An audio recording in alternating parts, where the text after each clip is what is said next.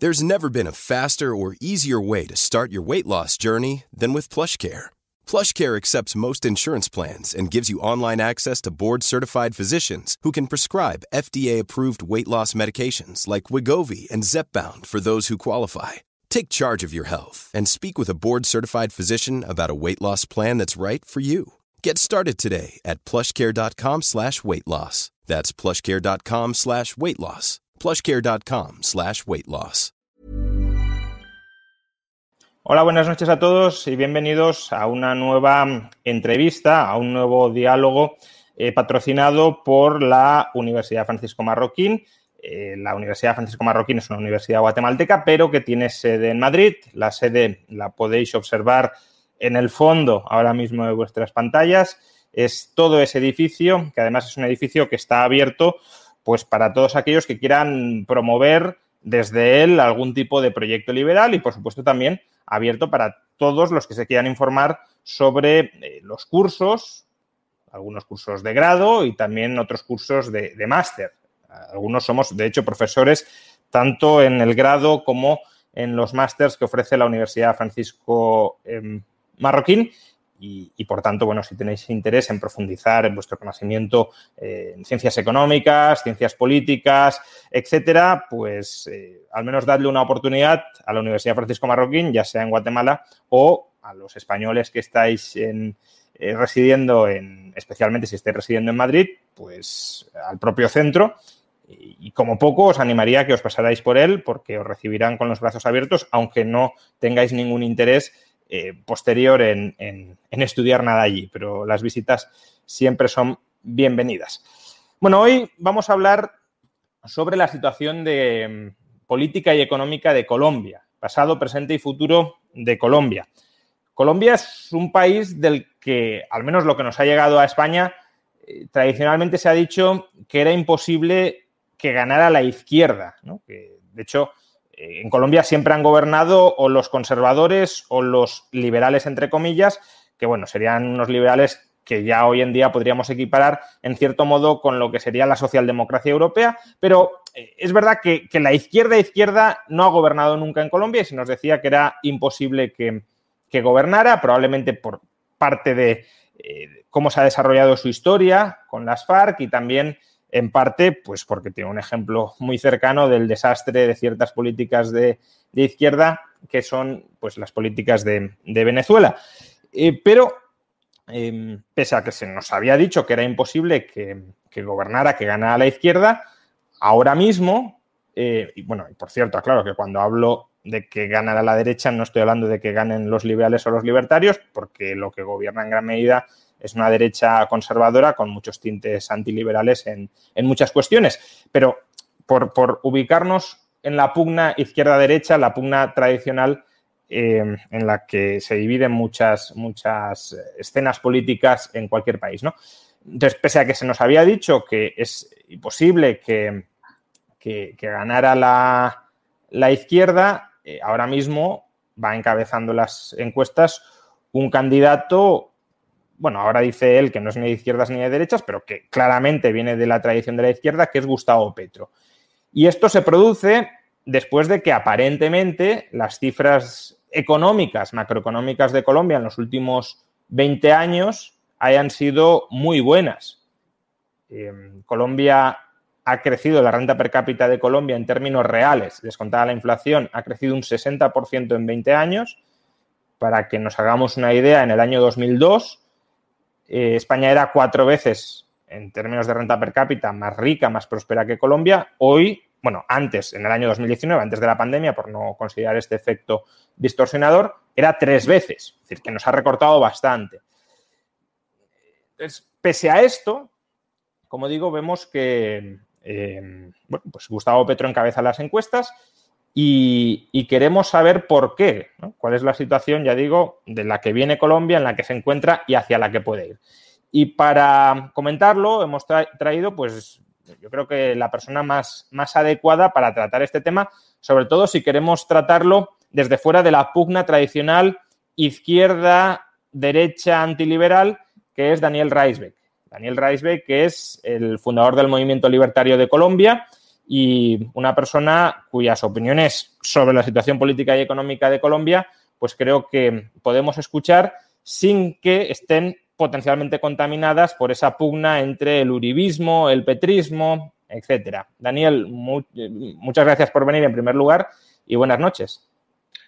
Eh, buenas noches, Juan Ramón, y, muchísimas gracias. Un, placer estar acá. Pues empecemos, si te parece, con, la conversación. Y lo primero que te pediría, mm, sobre todo para la audiencia española que, que a buen seguro también tenemos, o al menos para la audiencia no colombiana, es que esto es complicado. De hecho, si me pidieran a mí que lo hiciera para España, no, no sería fácil.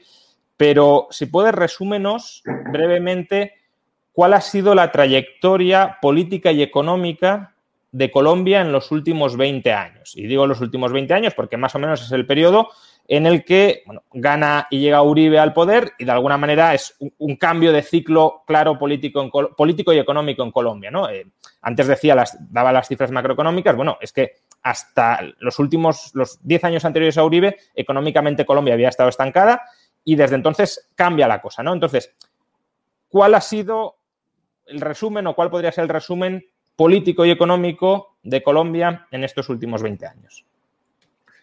Bueno, obviamente, como mencionas, una, una pregunta difícil, pero eh, intentaré dar mi, mi versión de, los hechos. Y es que, claro, hace aproximadamente 20 años o desde el final de los 90, eh, Colombia internacionalmente era considerado un país que estaba a punto de ser un estado fallido. Eh, por el, el, crecimiento de las FARC, el, el poder militar de las FARC eh, a través del país, eh, sobre todo. y como mencionas, pues eso, eso sí cambió con la llegada al poder de Álvaro Uribe en el, en el 2002. y el gobierno de Uribe sí tuvo contundentes éxitos militares contra, contra las FARC. Em, muy apoyado también por, por Estados Unidos, entonces eh, el gobierno de Pastrana anterior em, y Uribe, eh, digamos, consolidaron lo que se llamó el, el Plan Colombia con las administraciones de Clinton y de, y de Bush, en, Bush II en, en Estados Unidos, em, y, y, eso ayudó, eh, digamos, la, la, ofensiva militar de Colombia contra las FARC y eso permitió un, un respiro y que eh, como mencionas, saliera adelante por el, solo hecho de tener algo de, estabilidad, em, más que todo física, de, seguridad física, porque si, si no puedes, eh, no se podía salir de las ciudades, de viajar de una ciudad a otra, porque había las famosas pescas milagrosas donde, donde secuestraban a la gente en las carreteras, em, secuestraban hasta, hasta aviones, mejor dicho, las FARC prácticamente mandaban en, grandes partes del territorio nacional, entonces eh, pues eso obviamente ayudó.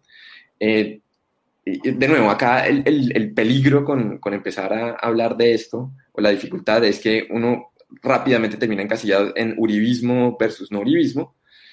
Em, entonces, bueno, en, en, mi caso, eh, yo reconozco esos, esos logros de, de, seguridad, también teniendo en cuenta que, que hubo problemas, por ejemplo, excesos del, del, Estado a la hora de, de combatir la, la guerrilla, por ejemplo, se crearon una serie de incentivos económicos eh, para, para, el ejército eh, de eh, básicamente dar bajas en, en la guerra y eso condujo a que se asesinaran inocentes y, se presentaran como, como guerrilleros y bueno, hay un debate acerca de cuántos fueron, pero em, digamos, esto fue un problema real y ha sido un, problema, un problema real, pero el asunto de los críticos desde, desde la otra orilla, desde la izquierda, es que no toman en cuenta el contexto eh, de guerra eh, por causa de las FARC. Eh, y por cierto, si vamos un, poco más atrás, el crecimiento de las FARC no se da por... las FARC es una guerrilla marxista, comunista, fundada décadas anteriormente, pero las FARC nunca había tenido y no tuvo, inclusive durante los 90, en la, la, máxima etapa de su poder, nunca tuvo gran apoyo popular. no es que el 50% más de Colombia se, se, haya vuelto marxista, sino el hecho de que surgen hasta, hasta ese nivel y, adquieren ese poder se da porque empiezan a controlar el narcotráfico. Cuando los, eh, caen los grandes carteles eh, de droga, eh, inicialmente el cartel de Medellín y luego el, cartel de Cali, hay un vacío de poder y ese, ese poder lo llena las FARC. Entonces se vuelven una guerrilla comunista, pero que realmente están financiados con millones y millones de, dólares del, narcotráfico, y eso es lo que realmente pone al Estado colombiano eh, contra, contra la pared.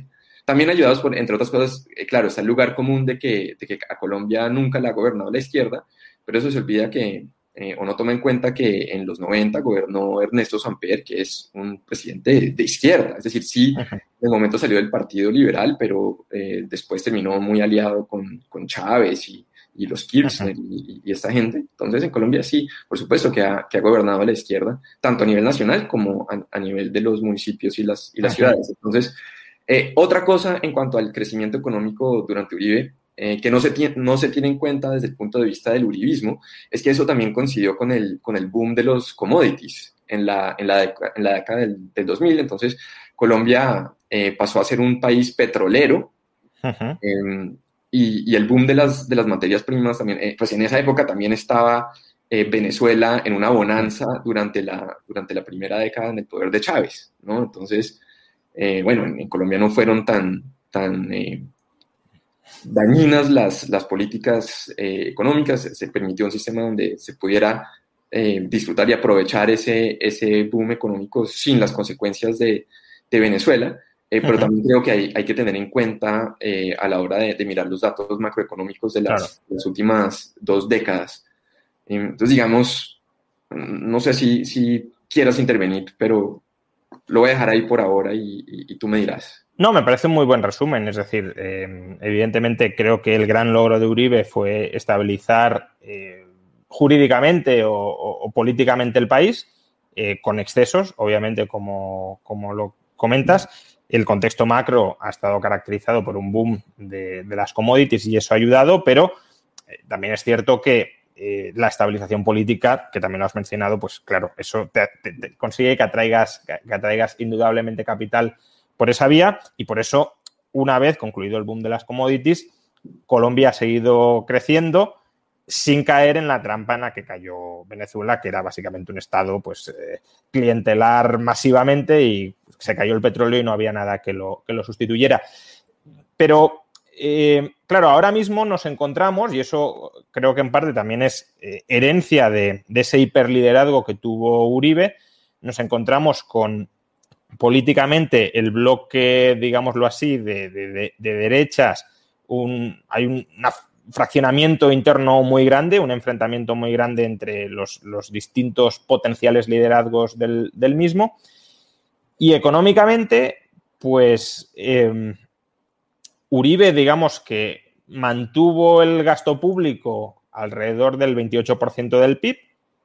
Santos, digamos que lo incrementó hasta el 30%, y ahora parece que Duque lo está llevando hasta el 33, 34%, es decir, vemos que en los últimos 20 años el crecimiento de Colombia ha ido acompañado también de un crecimiento del peso del Estado en, la economía, ¿no? A los políticos les, lleva, les llega más dinero y se ponen a gastarlo. No, por supuesto, y yo diría que ese es el principal problema de Colombia hoy en día.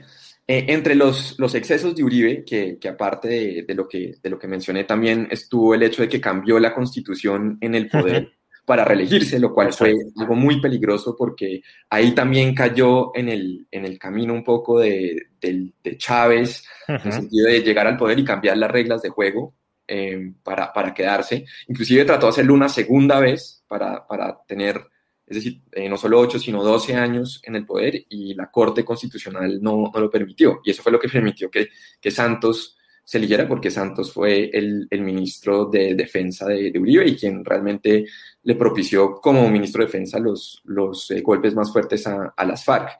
Eh, pero también em, es, es, curioso porque como el, el uribismo es Em, la contraparte del petrismo, entonces se asume que si, que si Petro es socialismo del siglo XXI, entonces que, el, que Uribe y el uribismo es como una especie de liberalismo o, neoliberalismo, como lo llama la izquierda, pero si uno mira, eh, Uribe agrandó el Estado significantemente, eh, creó todo tipo de, subsidios, creó, creó, impuestos. Por ejemplo, en, Colombia hasta el día de hoy existe un impuesto al patrimonio, Em, es decir, un impuesto a la riqueza, y, pues uno en, en, Estados Unidos, por ejemplo, uno asocia ese tipo de, impuestos con las propuestas es de Bernie Sanders y, este tipo de candidatos. Bueno, y, en España y en España Podemos. En España con Podemos, exacto. En Colombia el impuesto al patrimonio lo, introdujo Uribe.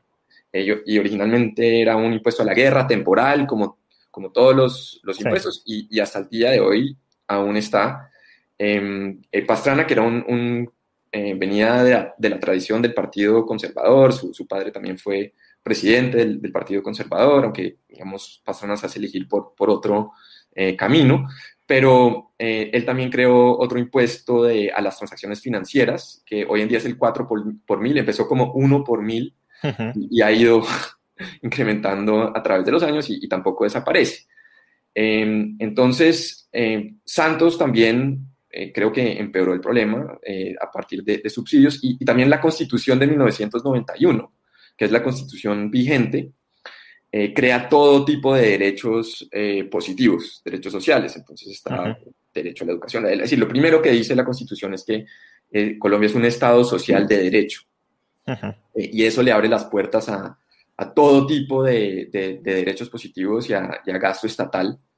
y eso también yo creo que, contribuye a lo que, a lo que estás mencionando. y el problema fiscal se ha vuelto realmente grave en el sentido de que básicamente todos los años tenemos una reforma tributaria que es un eufemismo para el alza de impuestos. Eh, y siempre hay un debate en, los medios y en el Congreso y en, la política en general acerca de, cómo incrementar el recaudo. Siempre piensan en incrementar el recaudo, eh, pero no, no se dan cuenta que el, recaudo ha venido incrementando de una manera consistente y, y regular eh, según el, incremento del, PIB que, mencionabas. Pero el problema es que el gasto, el presupuesto anual, ha incrementado de una manera em, descomunal y sin relación al, incremento regular del recaudo. Entonces, siempre están tratando de, apagar algún incendio eh, para financiarse en el, corto plazo y siempre es con, con impuestos y con deuda. Eh, porque la deuda ya también está pasando a niveles bastante peligrosos. Hace unos años, em, internacionalmente, Bloomberg, por ejemplo, advirtió acerca del problema de la deuda de Colombia, que estaba alrededor del 40% del PIB, eh, que mencionaban que inclusive un, nivel mayor que el de Argentina en, en, ese momento, cuando Argentina enfrentaba una crisis cambiaria. Eh, y hoy, bueno, a raíz también, por supuesto, de la pandemia, pero estamos por encima del 60% del PIB.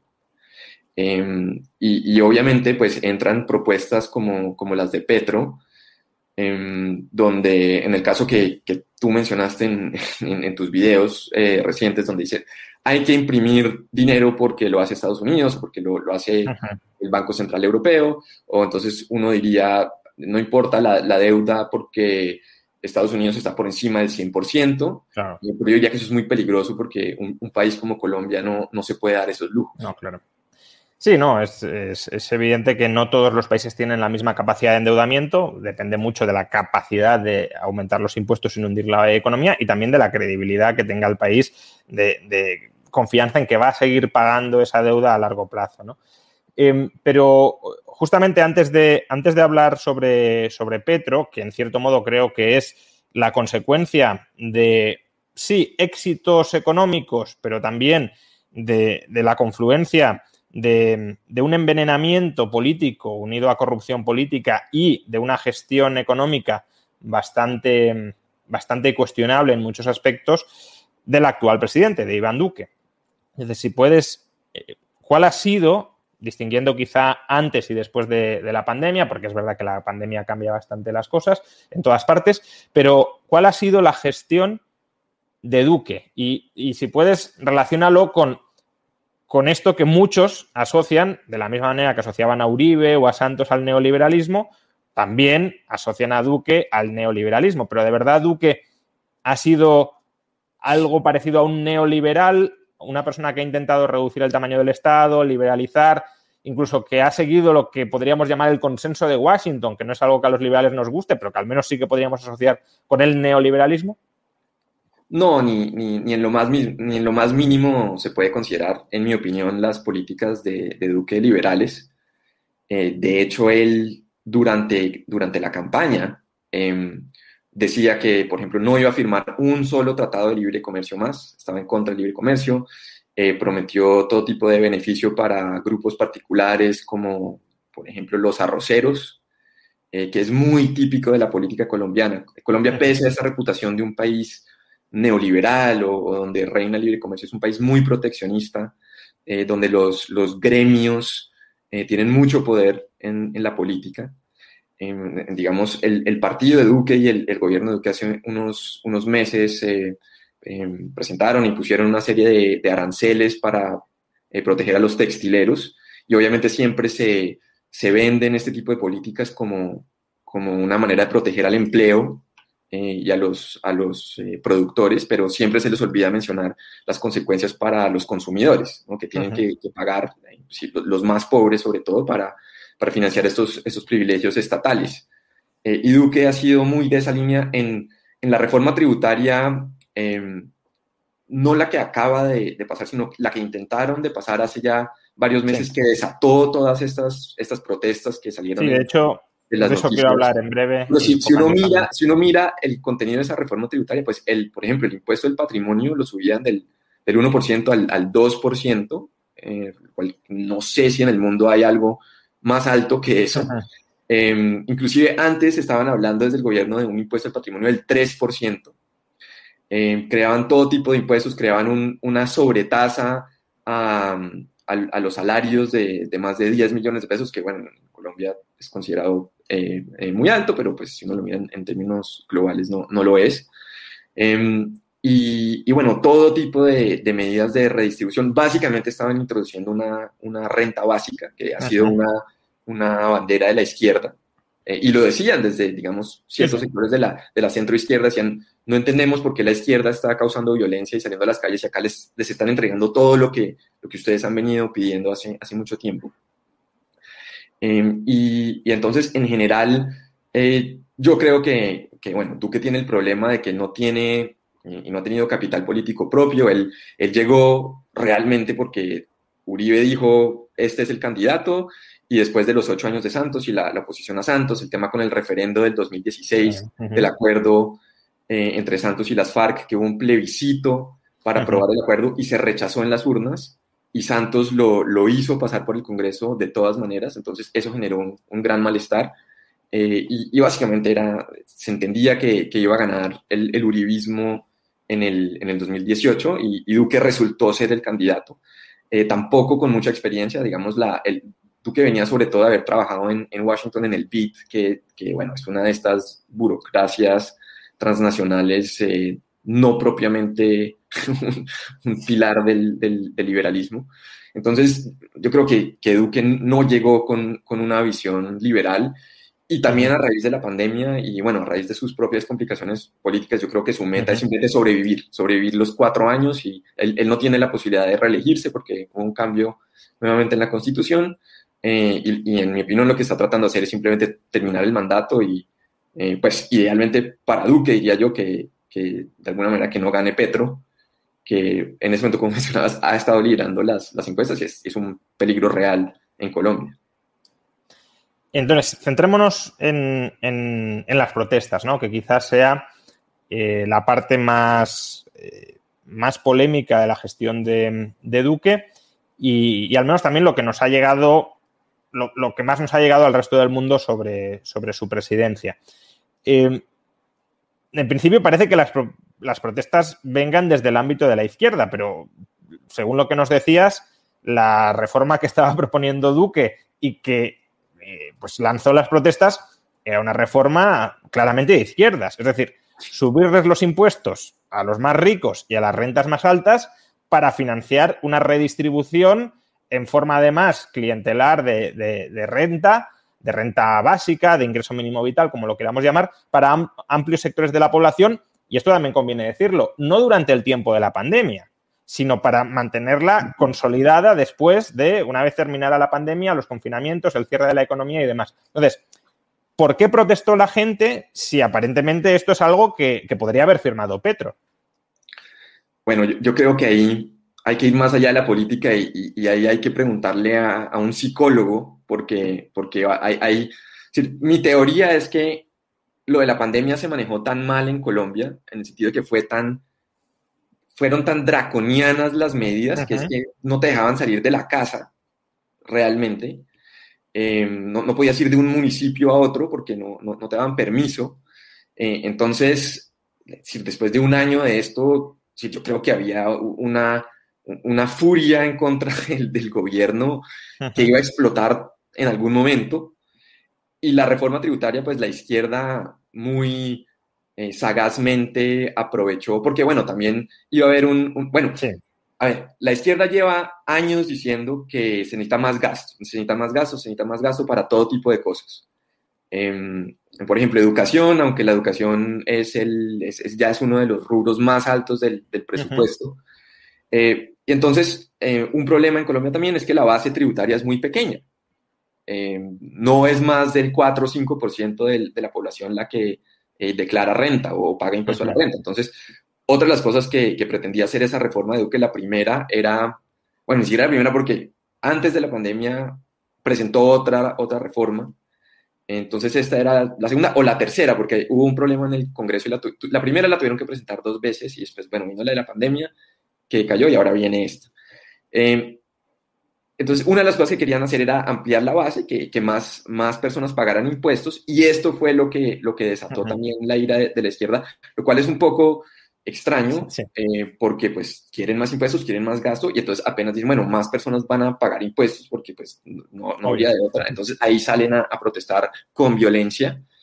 Eh, entonces ahora lo que hizo el gobierno es, bueno, más o menos lo mismo, pero solamente van a pagar los ricos y, y las empresas y, y, los bancos y, demás. Eh, entonces, em, pero claro, la izquierda percibió la debilidad política de Duque en, eso, en ese momento, también por la pandemia, y por eso pues paralizaron el país durante varios meses, causaron todo tipo de destrucción, y Petro era eh, uno de los incendiarios, de los, de los líderes más incendiarios, promoviendo eh, todos los desmanes, y, y mi percepción es que fue un error para él porque se debilitó mucho porque si las, las, protestas se salieron completamente de control. Eh, y mucha gente dijo, no, esto ya es, es una locura que no, están dejando a la gente movilizarse, inclusive dentro de las ciudades, dentro de los barrios, eh, destruyeron todo tipo de negocios, eh, pagaron justos por pecadores y eso ya le está costando y de hecho Petro ha ido, sí, todavía va liderando, pero ha venido perdiendo puntos en las encuestas, si es que eso significa algo, porque las encuestas también son eh, muy poco confiables. Eh, entonces, pero yo, yo, creo, yo sí creo que salió eh, debilitado. El asunto es que no hay ningún otro candidato que, que tenga fuerza en ese momento, pero falta mucho tiempo para, para las elecciones. Sí, al final, lo que comentas yo creo que es muy cierto, ¿no? La, la idea esta de que el populismo de, de izquierdas eh, vende que solo cobrándoles los impuestos a los ricos se conseguirá incrementar mucho el tamaño del Estado. Y luego tenemos a gobernantes, digamos, no tan populistas, pero sí de izquierdas, es decir, que quieren incrementar el tamaño del Estado sosteniblemente y, y de manera financieramente viable, como podría serlo Duque, que dice, bueno, nosotros queremos un Estado más grande. Queremos que el Estado crezca permanentemente. Y eso solo se puede lograr, no como los otros nos están vendiendo, de que únicamente haciendo pagar más impuestos a los ricos lograremos financiar sostenidamente ese mayor Estado, sino ampliando, como dices, la base de contribuyentes y, por tanto, cobrándoles más impuestos a todos, que es el modelo, eh, hombre, a mucha distancia todavía, claro, pero es el modelo sueco. Es decir, Estado gigantesco, pero aquí paga todo el mundo muchísimo. Claro. Eh, no, no el modelo venezolano en momentos del boom de, las commodities, donde, bueno, con las regalías del petróleo, aquí pagamos la fiesta a todo el mundo hasta que eso se, desmorona, ¿no? Entonces, sí es cierto que, que, cuando los que reclaman más Estado les das un baño de realidad diciéndoles que queréis más Estado, yo también, a pagar todos más impuestos, ahí hay un, una cierta reacción entre quienes quieren más Estado, ¿no? Eh, pero no quieren pagar más impuestos, que también es una cierta hipocresía muy, muy visible. Pero comentabas que las protestas se desmadraron, pero también claramente a Duque se le fue la mano. Es decir. Eh... Bueno, yo, yo, no sé si a Duque se le, se le fue la mano. A pero, los cuerpos pero de seguridad. El, el, asunto es que sí, el, el, el abuso policial es un problema. Sin duda. de nuevo, el problema de, de estar en Colombia o, de tratar de opinar o participar en el debate de alguna manera desde un punto de vista liberal es que terminas entre, sí. entre este sándwich entre uribismo y, y, petrismo. Entonces, claro, y en redes sociales esto se multiplica infinitamente, entonces... Sí, yo debo decir que... Eh, en redes solo van a mostrar los videos de, los desmanes y de la, eh, la, destrucción de la propiedad pública y privada, y los otros solamente van a, mostrar los videos de los, de los abusos policiales, que, que los hay, es decir, en, ambos casos hay.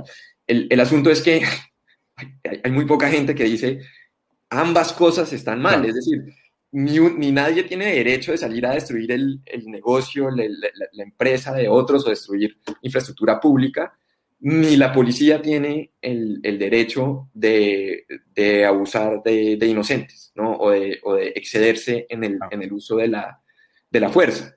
Eh, y, y, esto crea una, una, situación muy compleja donde también la policía, los miembros de la fuerza pública, muchos o seguramente la, la, gran mayoría de los cuales no abusan de su poder y hacen su trabajo bien, se vuelven el objetivo eh, de los terroristas urbanos que, están, que están causando todo, todo este daño. Entonces, también hubo eh, cientos o, miles de, policías heridos. Entonces, es una, es una eh, situación muy difícil, pero que haya uso policial, lo hay. Y, de nuevo, mi teoría es que todo esto se empeoró, incrementó a raíz de la pandemia y a raíz de las medidas autoritarias de los, de los gobernantes, porque por ejemplo, en Bogotá, la, alcaldesa, que también viene de esta izquierda, no, no tanto de Petro, aunque ha terminado el día de Petro, sino eh, más progresista, tipo Partido Verde, eh, ecologista y, todo lo demás, em, básicamente impone una, una, cantidad de toques de queda donde la gente no puede salir a la calle. Y en, eh, si no se mal, alrededor de octubre del año pasado, entonces hubo un caso muy famoso donde, donde, un señor sale y, y viola la, los términos del, toque que queda la cuarentena y sale a comprar cervezas o, algo así, y, lo terminan matando unos, unos policías. Entonces, por supuesto, hay abuso de poder, pero también los gobernantes están, dando, están creando todo un sistema de incentivos perversos para que la, la, fuerza pública abuse de su poder. Entonces, es, es, algo muy complicado. Claro, no, si, eh, por ejemplo, ahora en el chat cuando te hacía la pregunta, algunos decían, hombre, no se puede comparar en absoluto el grado de vandalismo de los manifestantes con el abuso policial. Bueno, depende, ¿no? A quien haya una persona inocente que haya sido víctima del abuso policial le importará muy poco si se puede comparar o no, porque él habrá sido víctima injusta de un abuso policial que no, que no merecía en absoluto y si incluso llega a, la muerte, ¿no? Eh, pues, pues todavía con más razón. Por eso creo que además se han de denunciar los dos casos, porque además los dos se realimentan, ¿no? Es decir, eh, la violencia callejera realimenta el abuso policial y el abuso policial realimenta la violencia, la violencia callejera y a eso juegan los dos bandos, el uribismo y el petrismo, cada uno desde, desde, su, desde su bando, aunque podamos considerar que desde el inicio las protestas violentas sean ilegítimas y que eso alimenta lo otro, pero si tú realimentas el fuego con gasolina, pues evidentemente también has de esperar algo, algo parecido. Bien, entonces queda claro que, que Duque no ha sido el mejor de los gobernantes que puede haber tenido Colombia y que desde luego no ha gobernado con una perspectiva liberal de hacer avanzar a Colombia hacia el liberalismo, sino más bien, como suele suceder con muchos eh, supuestos neoliberales en, Hispanoamérica, de querer acercar el, el, Estado, en este caso colombiano, a estados similares a los europeos. ¿no? También ha pasado, obviamente, en Chile, también ha pasado en gran medida, aunque con otros tintes en Argentina, etcétera. ¿no? Eh, y eso supone más gasto, más impuestos, más gasto, más impuestos. Pero vamos ahora al, al caso de, de, Petro, de Gustavo Petro. Eh, ¿Quién es Gustavo Petro y, y, qué propone? Y qué propone, además, eh, no solo económicamente, sino también políticamente. Quiero decir, eh, a Gustavo Petro se le suele asociar, al menos desde, desde Europa y desde una cierta ignorancia, se le suele asociar con otros líderes o caudillos populistas iberoamericanos de izquierdas. ¿no? Eh, y solemos decir, y creo que con bastante razón, que muchos de esos eh, caudillos, líderes populistas, son una amenaza persistente para la democracia, porque llegan al poder y se quieren enquistar en el poder a través de reformas constitucionales, de reforma del marco institucional, para, bueno, infiltrarse masivamente en la administración y no abandonarla nunca. Entonces, ¿es Petro forma parte Petro de este grupo de caudillos eh, iberoamericanos que, pueden llegar a amenazar la, la, democracia colombiana o no. Y luego, ¿cuál es su programa económico? Porque, como decía antes, eh, ahora él dice que no es ni de izquierdas ni de derechas. Y, también he de decir que, bueno, pues en el debate que mantuvimos, pues había cosas que, que eran que agradecía incluso escuchar, ¿no? Como decir, no, yo estoy convencido de que la riqueza no viene de imprimir dinero, sino que viene de eh, fomentar la producción, la productividad, de acumular factores productivos, son los factores reales los que relanzan la economía, eh, que bueno, que es un discurso que al menos parece que entiende que hay ciertas restricciones, aunque también, como decía, es un discurso que mantiene hacia unos y luego a, otros les cuenta otra cosa, ¿no? Pero bueno, coméntanos, ¿quién es Gustavo Petro, tanto política como económicamente?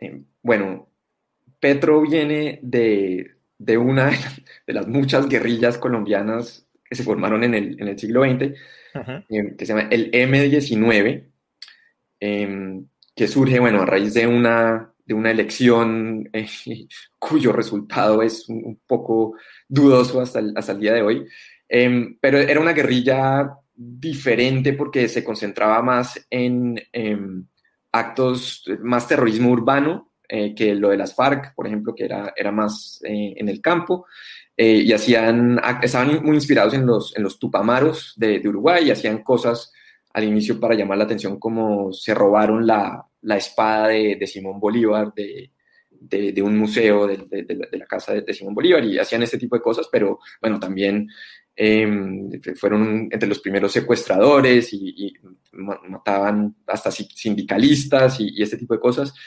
Eh, fueron eh, los responsables de la famosa toma del Palacio de, Justicia en, los 80. Y eh, la constitución del 91 surge a raíz de un, proceso que conduce a una, amnistía, justamente y, especialmente con el, con el M19, y, así, digamos, Petro entra eventualmente ya en, en política y, empieza, digamos, como concejal en, en, un municipio, si, si no estoy mal. Em, o sea, lleva muchos años haciendo, haciendo política, eh, que sí es uno de estos caudillos o potenciales caudillos, sin duda alguna. Eh, no es una exageración, eh, porque Petro y sus seguidores dicen que es una especie de falacia de asociación tratarlo de, de ponerlo en la, en la, misma casilla que un Hugo Chávez. Sí, Petro trajo a Chávez a, Colombia, a, Bogotá, están las fotos. Petro eh, eh, adulaba a Chávez eh, cuando, cuando, estábamos en, cuando Chávez estaba en ese boom de los commodities pagando la fiesta, como, como decías, con regalías del petróleo. Petro salía y se identificaba como un asesor de Chávez. Em, el, el, asunto es que, obviamente, con la, la debacle tan absoluta de Venezuela de, de, los últimos años, que, que si hay un país que, que, que siente las consecuencias es Colombia por la imparable ola migratoria que, ha venido por primera vez en, la historia. Colombia tradicionalmente ha sido un país de eh, pocos inmigrantes, eh, relativamente, porque ha sido un país muy, muy cerrado al mundo. Em, en, la, en, la Segunda Guerra Mundial el canciller era antisemita, entonces básicamente no, no, permitieron que entraran algunos, pero no, no muchos judíos. Em, en, el, en, los 60 y los 70 eh, había un, expresidente que le decía a Colombia el Tíbet de, de Sudamérica, porque era un país muy cerrado. Entonces, esto es completamente nuevo, no, no tener inmigración y de repente tener una ola de millones y millones de personas es algo traumático para la, la sociedad colombiana. Eh, entonces, por obvias razones, Petro ha hecho todo lo posible por desasociarse del chavismo, aunque estuvo muy involucrado, él, iba a Caracas, fue Caracas hasta el, hasta el entierro de, Hugo Chávez, eh, decía que fue un gran líder latinoamericano y, todo lo demás.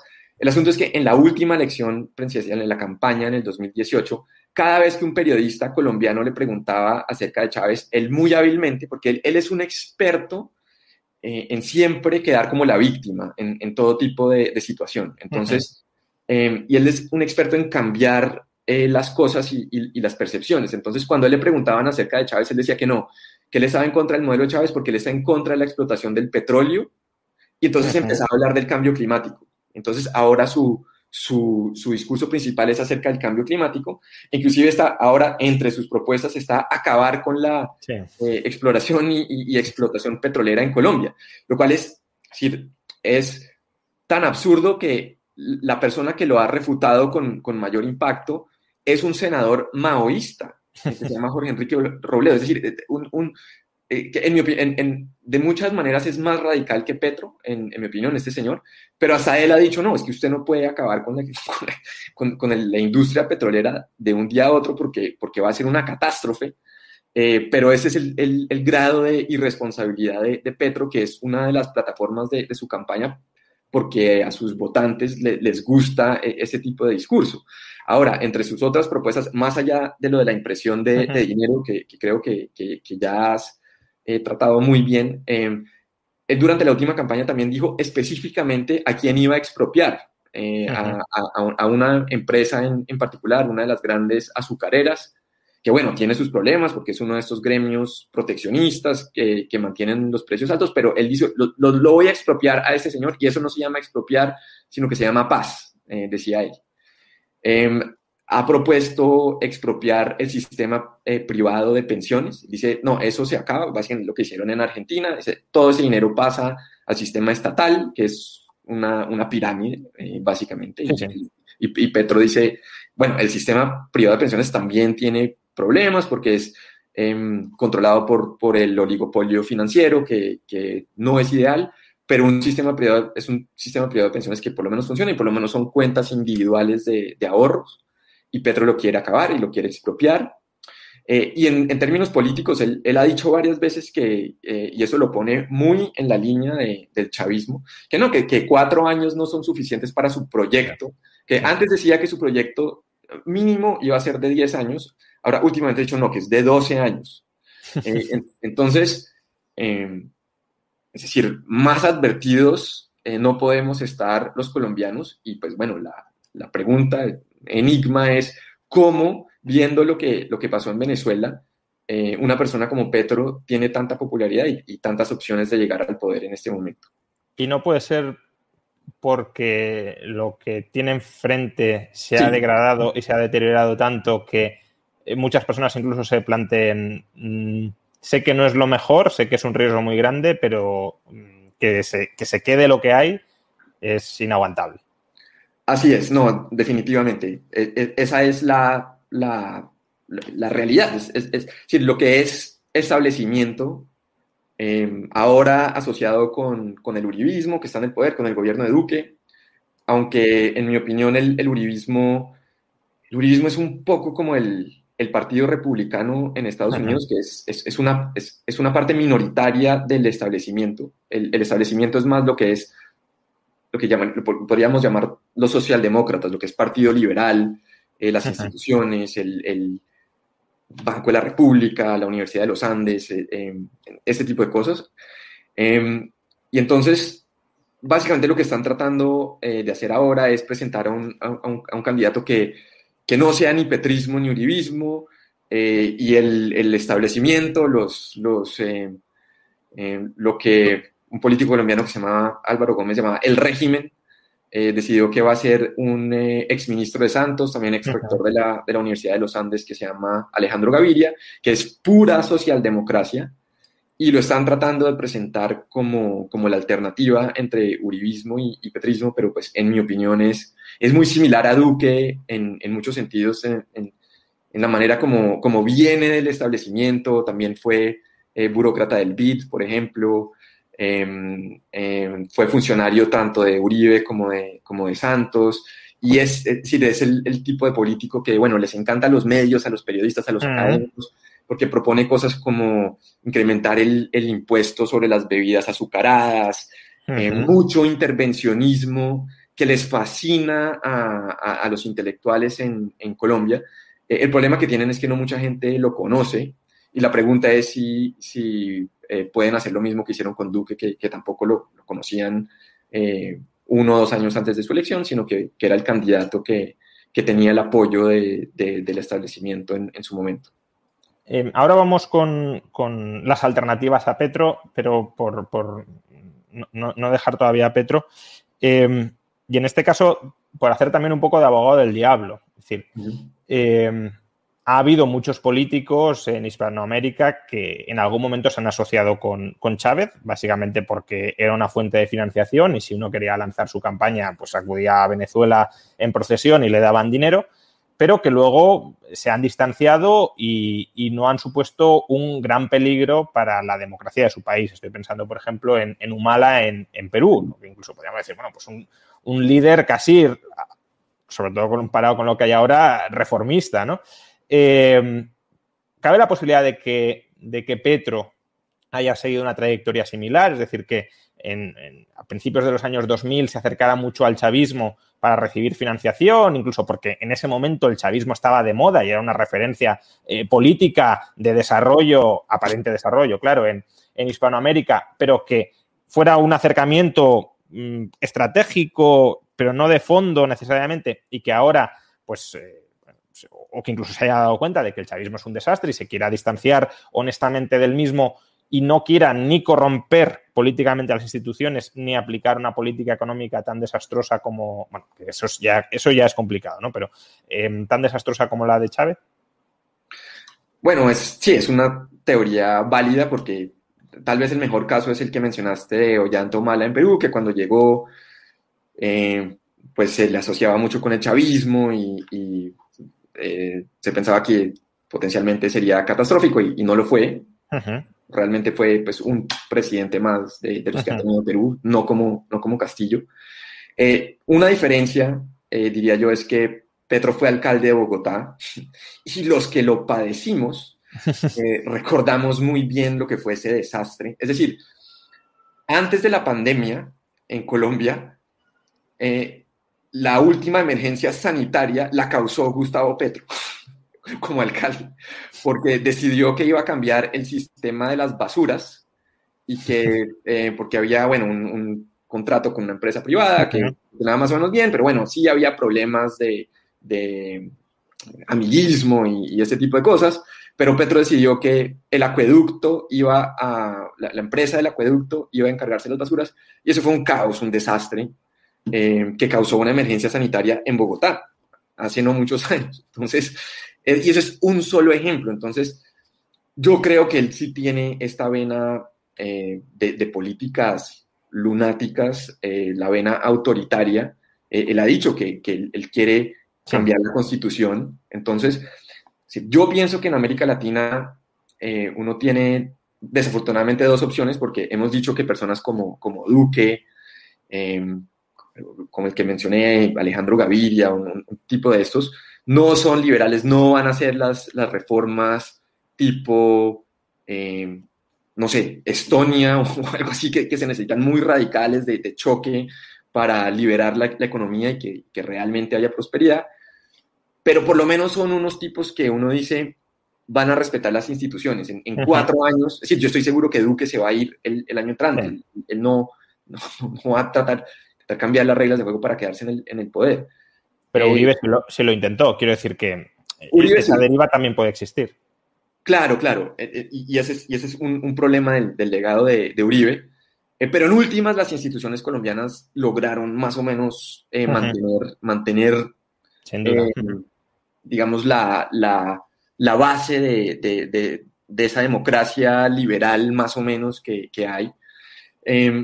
Yo creo que con Petro sería una, una prueba muy dura para, para las instituciones, eh, que la, posiblemente lo pueden resistir, inclusive hay gente que dice, realmente el establecimiento, todo lo que, lo que ha gobernado es tan malo que lo que necesitamos es algo mucho peor en la forma de Petro para que la gente reaccione y escoja algo completamente opuesto, que sería algo así más, más liberal. Yo no sé, yo, yo prefiero eh, evitar ese experimento. Porque es que yo creo que con, con, esta gente tipo Petro, tipo Chávez, tipo eh, Evo Morales, Rafael Correa, eh, una vez eligen, hacen todo lo posible por, para que nadie los baje. entonces, personalmente prefiero, prefiero no correr el riesgo y tristemente lo que sucede en Colombia es que uno, uno por tomar esta posición, termina entonces asociado ya sea con, con, uribismo o con lo que sea, eh, solo por querer evitar el, chavismo eh, y, todas las desgracias que eso conlleva en el país. Por, dar un último argumento y, cambiamos de tema, em, potencialmente a favor del petrismo, Es un argumento que, bueno, no, lo ofrece específicamente sobre Colombia, pero, pero sí más en general lo ofrece el economista Branko Milanovic. Él en, su último libro, en Capitalismo Alone, eh, solo el capitalismo, dice algo así como que el comunismo para muchos países fue necesario por em, lo que tuvo de destruir las élites mercantilistas, las élites gremiales, las élites terratenientes, la, oligarquía eh, mercantilista, digámoslo así, que existía en el país y que impedía el desarrollo del país. Y que justamente como el comunismo hace una especie de tabla rasa, después de que cae el comunismo, existe una base mucho mejor para que emerja un cierto capitalismo más liberal dentro de esos países porque no son rehenes de la oligarquía previa. Entonces, un poco comentabas, quiere expropiar una azucarera del país que tiene pues privilegios y que encarecen y que viven, por tanto, de expropiar y de parasitar a los, a los colombianos, ¿no? Eso, eso es cierto. Obviamente, desde una perspectiva liberal, diríamos, la respuesta es liberalizar todo esto y que compita, y... pero si esa alternativa no se plantea, em, en cierto modo, la expropiación de grandes capitales podría ser una forma de, digamos, de alguna manera nivelar el, terreno de juego y permitir que haya una competencia en el futuro que hoy no existe, porque eh, por, ir al dato de, desigualdad, ¿no? que yo creo que es un dato muy, muy impresionante en el caso de Colombia, no porque la desigualdad a mí en sí mismo me preocupe, pero claro, si la desigualdad es síntoma de algunas cosas, sí me preocupa. Si es síntoma de una oligarquía que tiene controlado parte de la riqueza extractiva del país, claro que me preocupa. en Colombia, y además esto se ha mantenido más o menos estable, es decir, no ha cambiado con el crecimiento, el 10% del país controla el 50%, controla, obtiene el, el 50% del PIB y el 50% del país obtiene el 10% del PIB. Normalmente cuando hay una etapa de crecimiento económico fuerte, las bases más pobres, más depauperadas del país se enriquecen mucho y eso estrecha la desigualdad, pero aquí no. Entonces, ¿en qué medida hay en Colombia esa oligarquía, eh, no sé, colonial o no colonial, me da igual, esa oligarquía eh, económica, financiera, que vive de los privilegios del Estado, que está asfixiando en parte a la economía, que está parasitando a gran parte de la sociedad colombiana y en qué medida quizá siendo las políticas de Petro nefastas en muchos sentidos, pero desde esa perspectiva de acabar con las élites extractivas eh, nacionales, podría llegar o no a ser efectivo. Bueno, para, digamos, responder la, pregunta como tal, y después hablaré un poco de, la situación en Colombia. El asunto es que, bueno, es, interesante la teoría, es decir, uno lo ve de pronto, sí, tipo países eh, bálticos que, hoy en día son muy liberales y se hace la pregunta, ¿serían tan, tan liberales si no hubiera sido porque el comunismo destruyó todo lo que había antes? Posiblemente no. Entonces, ¿que están mejor ahora? Bueno, sí. La pregunta es si el sufrimiento durante décadas de, comunismo eh, vale la pena o es, necesario para, liberalizar una, economía tan mercantilista. Em, en el caso de, Venezuela, por ejemplo, que, también había una, una, oligarquía mercantilista similar a la, colombiana, eh, pues ya llevan 20 años no.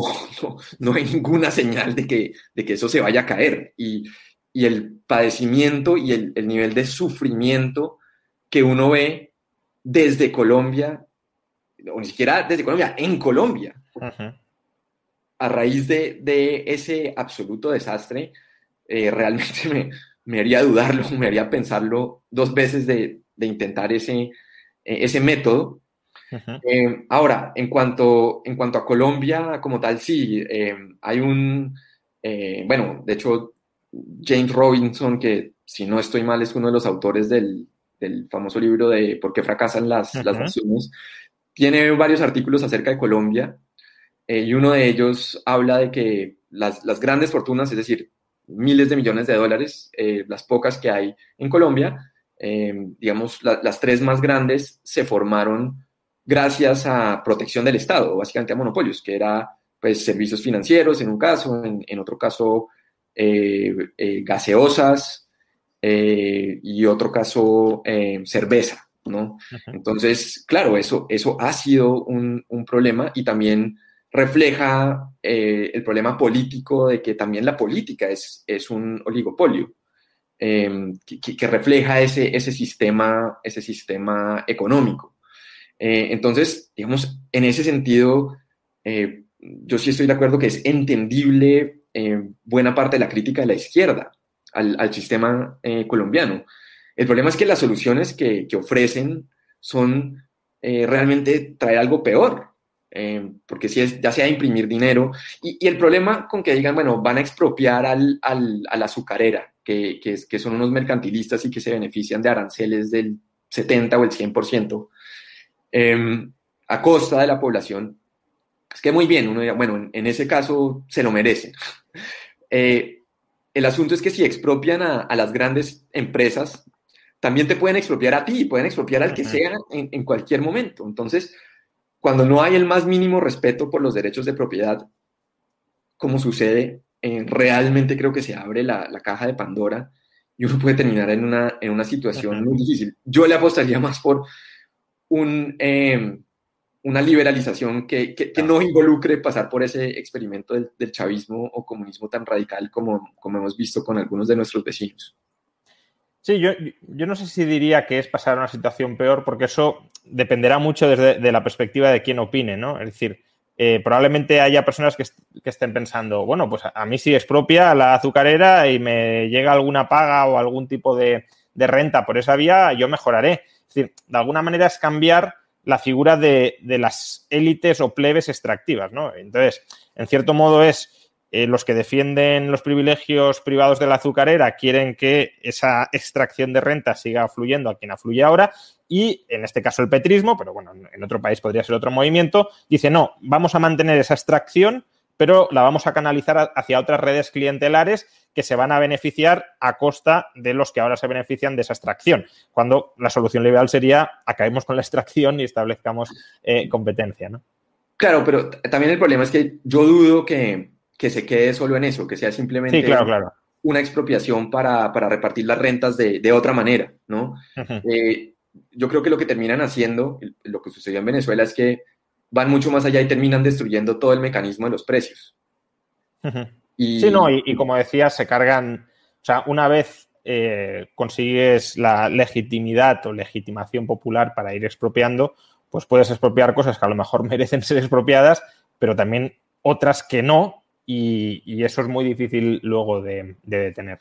No, en, ese sentido, eh, de hecho, Petro va más allá. Petro, Petro va más allá y, digamos, él eh, hace unos meses, o el, año pasado, tuve un debate con él en, Twitter, un, corto debate, porque él, él niega la teoría subjetiva del valor. De hecho, él o, estaba, en, un momento, estaba diciendo que que los, los dueños, los verdaderos dueños de un iPhone eran los, los trabajadores de la fábrica que, lo, ensamblaban, ¿no?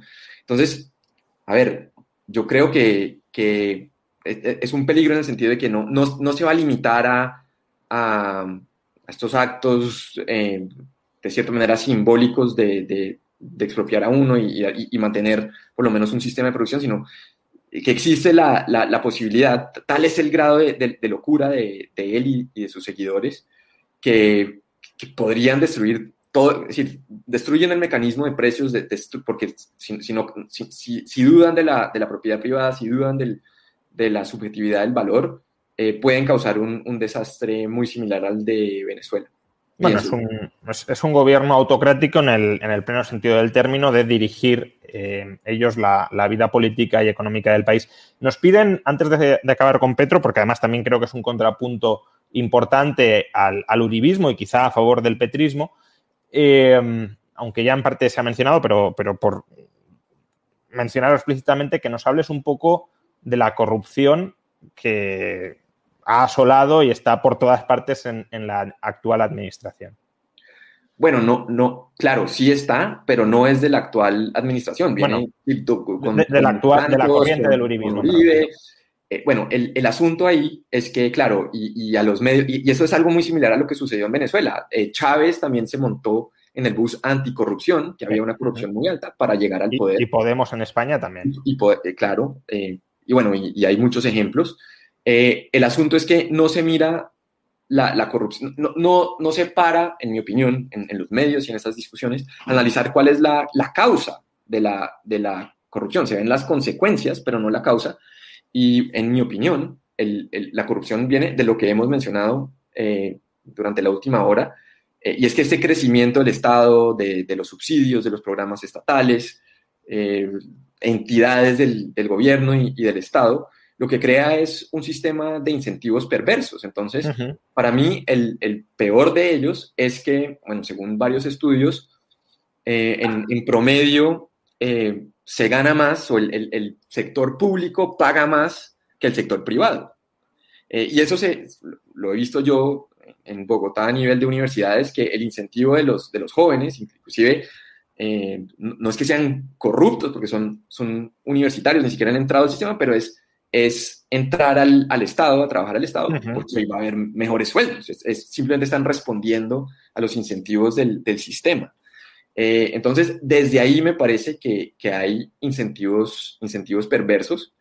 Eh, y obviamente, pues, entre más crece el Estado y, entre más controla, eh, más procesos controla dentro de la, economía, pues más posibilidades va a haber de un contrato acá, un contrato allá. Hay gente especializada en manejar los, sistemas de, de, la contratación pública, de entrar, se abre un contrato que entra a la cierta hora y solamente está abierto durante cierta cantidad de tiempo em, para, para obtener los contratos y, se crean, digamos, mafias em, alrededor de esto, ¿no?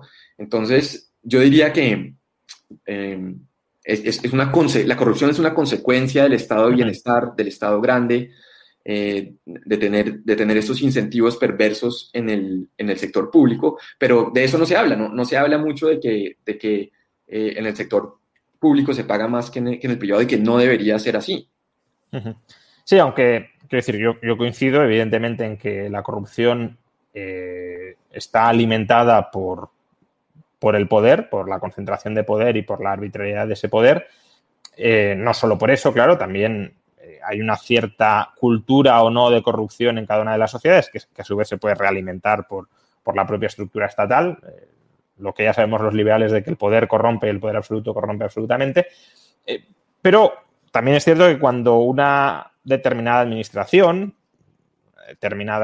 un determinado partido o línea política lleva muchos años en el poder, justamente por eso se, tienden a generar muchas dinámicas de aprovechamiento y de latrocinio a través de lo público y que cuando se cambia aunque solo sea porque hay que volver a crear esas redes desde cero, porque no existen, pues sí que hay un tiempo en el que, digamos, haces limpia y, claro. y, no se da esa corrupción, ¿no? Entonces, entiendo que en parte el petrismo vende eso. Claro, pero el asunto es que eh, si, si, si, el discurso es han gobernado los mismos siempre y son los mismos que han robado, por lo menos para que lleguen a robar nuevos, pues ahí el asunto es que la izquierda gobernó Bogotá durante 12 años, bueno, ahora de cierta manera todavía la está eh, gobernando, y los peores escándalos de, de corrupción eh, pues, de la historia de la ciudad y, algunos de los peores de Colombia se dieron durante esas administraciones de izquierda. Es que eh, en una ocasión se robaron básicamente el PIB de Bogotá durante un año. se robaron todo el PIB en, unas obras, ¿no? Entonces, eh, claro, em, existe e, ese problema, pero, pero el asunto es que, y mi punto es que es, un, es, es, algo del sistema, es sistémico, no es de... Es una falsa solución. Exacto, exacto. Pero obviamente los políticos, ¿cómo lo venden? Es con este, eh, e, estas soluciones mesiánicas de que o, solamente necesitamos que los, los probos, los, los éticamente honestos, correctos, los honestos, eh, lleguen o, lleguemos al poder. Y, ya una vez ellos lleguen, entonces eh, ya se va a acabar la corrupción. Y no, así no, así no funciona. entonces... Yo, lo menciono porque, por tratar de entender también eh, por qué Petro está movilizando tanto apoyo, ¿no? Porque eh, parte de los problemas que critica Petro, yo creo que sí son problemas. Otra cosa es. Eh, otra cosa es que él aporte las mejores soluciones, pero claro, al final como tienes que elegir entre unos y otros, pues entiendo que mucha gente diga, pues esto a lo mejor es horrible, pero lo otro también es horrible, me tiro a los brazos de este que al menos apunta a algunos problemas que yo también veo que existen. y ese es un problema que en parte también tuvimos aquí en España con Podemos. Muchas de las críticas, o algunas de las críticas que hacía Podemos en los años 2014, 2015, 2016, eran críticas razonables contra la corrupción del Estado, contra la depauperización de, muchos ciudadanos, eh, pero claro, lo que proponían era era básicamente quebrar el país y, además entregarle las instituciones a una élite pues, pues eh, populista muy, muy peligrosa. Vamos al último bloque de la entrevista, que en parte ya lo has eh, apuntado, pero, pero, por tratarlo como tal, que es, Duque no repite, eh, Petro encabeza las encuestas, tiene un programa mm, peligroso política y económicamente, pero ¿qué alternativas hay? Has mencionado a, Gaviria, también tenemos eh, a Fajardo. Eh, no está claro que ninguna de las dos sea la opción que termine apoyando el uribismo. ¿Qué, candidatos uribistas hay más o menos o puede haber en el horizonte? Y, si hay alguna alternativa que pueda llegar a ser mínimamente ilusionante para los liberales libertarios. Claro, a ver, em, en el, en el uribismo, el asunto es que, bueno, todavía no hay un candidato. Em, eventualmente lo escogerá y supongo que como ha sucedido anteriormente lo escogerá Uribe, eh, prácticamente a, dedo. Em, como decían de Duque, Duque era el que, el que diga Uribe o el que dijo Uribe. Eh, entonces eso sucederá en algún momento y ese candidato subirá en las encuestas. El asunto es que a diferencia de hace cuatro años, ese candidato llega eh, con todo el desprestigio de este gobierno. Entonces ya no va a llegar con, mucha fuerza. Eh, no tendrá pocos votos, tendrá muchos votos, pero la pregunta es si eh, es que la misma popularidad de Uribe está en mínimos históricos, porque también Uribe ha tenido todo tipo de problemas legales. De hecho, le tocó renunciar al Senado eh, para salirse de, bueno, en, fin, están en una situación bastante complicada y, yo creo que que no, no la tienen fácil para, para, llegar a la segunda vuelta. En Colombia hay una primera vuelta donde participan múltiples candidatos y luego, si ninguno eh, gana con, con, más del 50% eh, del voto, pasan los, los primeros dos a una segunda vuelta. Entonces, la pregunta en Colombia es, eh, seguramente, bueno, Petro definitivamente se está peleando la, la, segunda vuelta. Hace cuatro años pasó Petro a segunda vuelta y ahí fue cuando, cuando ganó Duque, eh, precisamente porque hubo muchos sectores no uribistas que terminaron votando por Duque para evitar una presidencia de Petro. Eh, entonces, Petro se está peleando la, pasar a segunda vuelta. La, pregunta es si va a seguir bajando y, si va a llegar. Y luego no se sabe quién será, bueno, habrá algún candidato al uribismo que, no se sabe quién es en, en, este momento, y habrá otro candidato eh, seguramente de lo que los medios llaman el centro, eh, que posiblemente sería Fajardo o Gaviria. El problema entre Fajardo y Gaviria es que son muy similares. Eh, mi teoría es que Fajardo también ha tenido, ha sido salpicado por un escándalo de corrupción cuando fue gobernador de Antioquia. Entonces trajeron a Gaviria porque es muy poco conocido, entonces es, más limpio en, en, ese sentido y, y lo, pueden vender como el antipolítico. Sergio Fajardo también es un antipolítico, pero el problema es que ha sido antipolítico durante 25 años o más, entonces en algún momento el antipolítico se vuelve político, ¿no? Em, antipolítico me refiero, es, un término que usan en Colombia para estos eh, académicos, profesores universitarios, sobre todo, que se la, bueno, un poco tipo Pablo Iglesias, tal vez. Sí. Em, eh, no necesariamente ideológicamente, sino en el sentido del, perfil, ¿no? De, no sí, que viene de fuera del mundo de la política. Sí, exacto, exacto. Entonces, em, eh, el asunto es que estas elecciones, bueno, yo creo que se van a definir en el, en el último mes. Hay otro grupo más o menos interesante que se considera de centro-derecha, que son dos o tres exalcaldes de las grandes ciudades, eh, Bogotá, Medellín y Barranquilla, y si ellos hacen una especie de consulta para sacar un solo candidato, puede que surja una fuerza, digamos, independiente de, lo tradicional. Entonces, yo creo que es, muy temprano y, seguramente esto se definirá en las últimas semanas antes de las elecciones, eh, lo cual es problemático porque crea mucha inestabilidad, por ejemplo, para, para, los inversionistas, porque Sí, en Colombia diría que hay buenas oportunidades, eh, pese a todos los problemas, pero el, el eh, fantasma de, de, una presidencia de Petro, yo diría que es un problema real y, y, afecta a los mercados, en, en mi opinión, o por lo menos es, es, mi percepción. ¿Y puede llegar a haber algún tipo de candidato, hombre, no, no libertario como a nosotros nos gustaría, pero, pero que sí impulse una, un mantenimiento o incluso una ligera reducción del tamaño del Estado, una liberalización de la economía, eh, una apertura al libre comercio, ¿esa opción cabe o está totalmente descartada? Yo no, yo no estaría tan entusiasmado. Yo diría que en, en Colombia lo esencial es mantener por ahora, mantener lo que hay, estos gobiernos mediocres que no, no es que hagan mucho, no, no liberan la economía, no vamos a tener un gran crecimiento económico tipo Chile en, en, su momento, Hong Kong o Singapur, pero, pero por lo menos que no sea una debacle. Eh, Duque, bueno, yo, yo dije que, que, Duque en la campaña mandó mensajes mixtos porque sí hablaba de la importancia del, del emprendimiento eh, y, de las empresas, eh, aunque al mismo tiempo eh, se iba en contra de los TLCs. Y el asunto es que eh, si algo se ha logrado dentro del liberalismo en Colombia es generar algo de conciencia acerca del problema de los impuestos tan altos. Colombia tiene impuestos bastante altos a nivel global, inclusive impuestos corporativos por encima del 30%, que pues, inclusive niveles mayores que países de Escandinavia, que, que tanto les gusta a, los, a los socialdemócratas. Eh, entonces, eh, digamos, el, el, peligro que yo veo es que un candidato haga ruidos de liberalismo eh, y, que sea popular eh, porque en mi opinión hay un, liberalismo subterráneo en Colombia, la gente no le gusta que le, digan qué hacer, saben que, que, los políticos roban, saben que el Estado no funciona. Eh, curiosamente, mucha gente sabe que el Estado no funciona e inclusive pide más Estado, como hablábamos con, con lo de la izquierda, pero mucha gente yo creo, pues tal vez no se identificaría como liberal o libertaria, pero quiere que la dejen en paz, quiere que la dejen trabajar. Entonces, algún candidato que haga ruidos liberales le puede ir bien.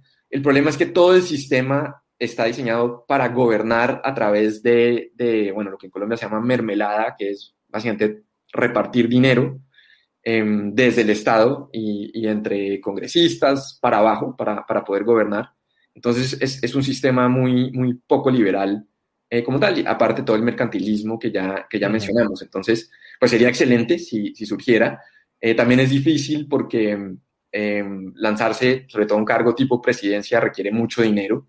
Uh -huh. eh, entonces, bueno, de pronto, si, si, surgiera un magnate eh, liberal en, en, los pro, en, los próximos meses, de pronto sería eh, algo para entusiasmarse, pero por ahora eh, ir con el mal menos peor sería mi... Pero no es, no es una opción que pueda estar sobre la mesa, ¿no?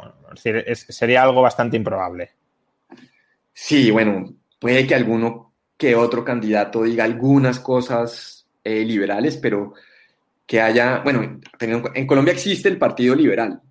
Eh, uh -huh. El problema es que el Partido Liberal, para que tengas una idea, es miembro o, o ha sido miembro de la Internacional Socialista sí. ya hace varias décadas. Entonces, de liberalismo. No, pero incluso, incluso estoy pensando con algo tan, tan poco ambicioso para un liberal como podría ser Guillermo Lasso en Ecuador, ¿no? Algo, algo así. No o, hay. O, no o, hay la, o la calle en Uruguay. Es decir, no, no grandes revolucionarios liberales, ni muchísimo menos, pero que al menos dicen, bueno, vamos a abrir un poquito la economía, no vamos a seguir incrementando el tamaño del Estado, es decir, que reconozcan que hay un problema de privilegios mercantilistas en el país y que, y que en cierto modo, con las restricciones que sabemos que tiene la política, intenten ir en la buena dirección, aunque sea un poquito. ¿Eso, claro. ese escenario cabe pues, o no? Bueno, pues si sucede sería excelente.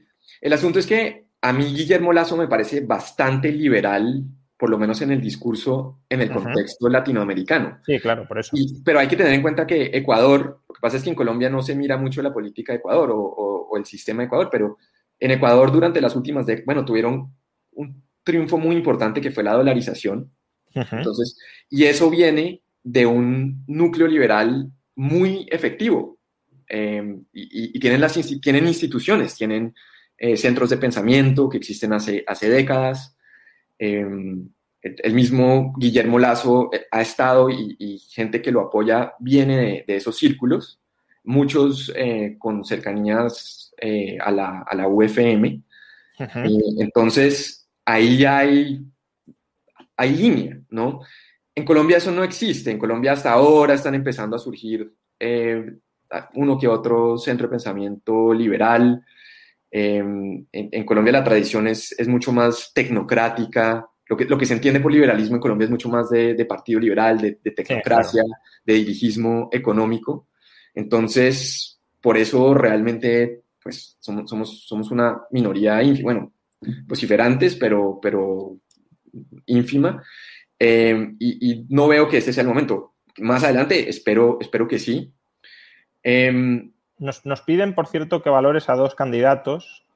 Em, una es María Fernanda Cabal, bueno, candidatos, posibles candidatos o, políticos colombianos, y el otro es Rodolfo Hernández. Eh, bueno, eh, María Fernanda Cabal viene del Centro Democrático, ella, ella viene del Uribismo, entonces eh, no sé si ella vaya a ser la, la candidata, pero si lo es, lo veo muy complicado para ella o para cualquier candidato del uribismo porque, porque cargan con el, con el lastre de este gobierno. Como, Pero sería, sería cercana a ideas... No, ella, ella, ella, es de, de, esas personas que hace ruidos y ella, ella una vez me dijo, yo soy, yo soy libertaria, pero uno, uno menciona cosas como, por ejemplo, que, el, el, el, esposo es el jefe del, del, gremio de ganaderos, son uno de los, de los, de los más proteccionistas de todos. Entonces dice, no, en ese caso no, en el campo por supuesto que hay que subsidiarlo, porque entonces es, es algo pues yo creo que se dan cuenta, eh, gente dentro de ese partido se da cuenta que, hay, eh, sobre todo entre jóvenes y en redes sociales, hay, hay demanda por eh, liberalismo y, hacen ruidos liberales, pero que eso sea el liberalismo en Colombia, pues espero que no, espero que no, que no se asocie. Rodolfo Hernández fue alcalde de Bucaramanga, no, yo, no vivía allá, no, no sé cómo, cómo le fue, pero eh, y tampoco seguí muy de cerca su administración, pero lo que sí sé es que ha tenido cercanías con Petro. Eh, bueno, no, no, no, sé qué, qué, tan cercano sea o no, no sé ideológicamente qué tan... Eh, si es un empresario, tampoco sé qué, qué, tipo de empresario fue o, ha sido, pero lo que me preocupa es la, la cercanía con Petro. Bueno, pues yo creo que ya más o menos hemos, hemos cumplido con, con el objetivo de, de la entrevista, creo que eh, has arrojado mucha luz eh, para definir exactamente eh, cuál es la situación de Colombia desde una perspectiva liberal, libertaria, para, que no haya confusión, en, especialmente en Colombia. Y, desde luego a la audiencia española creo que, le habrá ayudado muchísimo. muchas gracias, Daniel, por, por, acompañarnos en esta casi hora y media. muchas gracias también a toda la audiencia que, nos ha seguido y que ha ido formulando pues, comentarios, preguntas, en general creo que, muy interesantes que han permitido pues, también orientar en ocasiones la, entrevista. Y únicamente terminar como hemos empezado. Recordad que esta serie de entrevistas son entrevistas que están patrocinadas y que, por tanto, son posibles gracias a la Universidad Francisco Marroquín, que es eh, la universidad liberal de Hispanoamérica y ahora mismo diría que también la Universidad Liberal de España, el único centro universitario realmente liberal que hay, que hay en España. Tiene su sede en Madrid, Arturo Soria 245. Pues, pasaos, los que tengáis la ocasión, a, visitar las instalaciones y a informaros sobre, sobre los programas reglados que, que ofrecen tanto de grado como de máster. Lo dicho, muchas gracias a todos, muchas gracias especialmente a ti, Daniel, y nos vemos la próxima vez. Hasta entonces.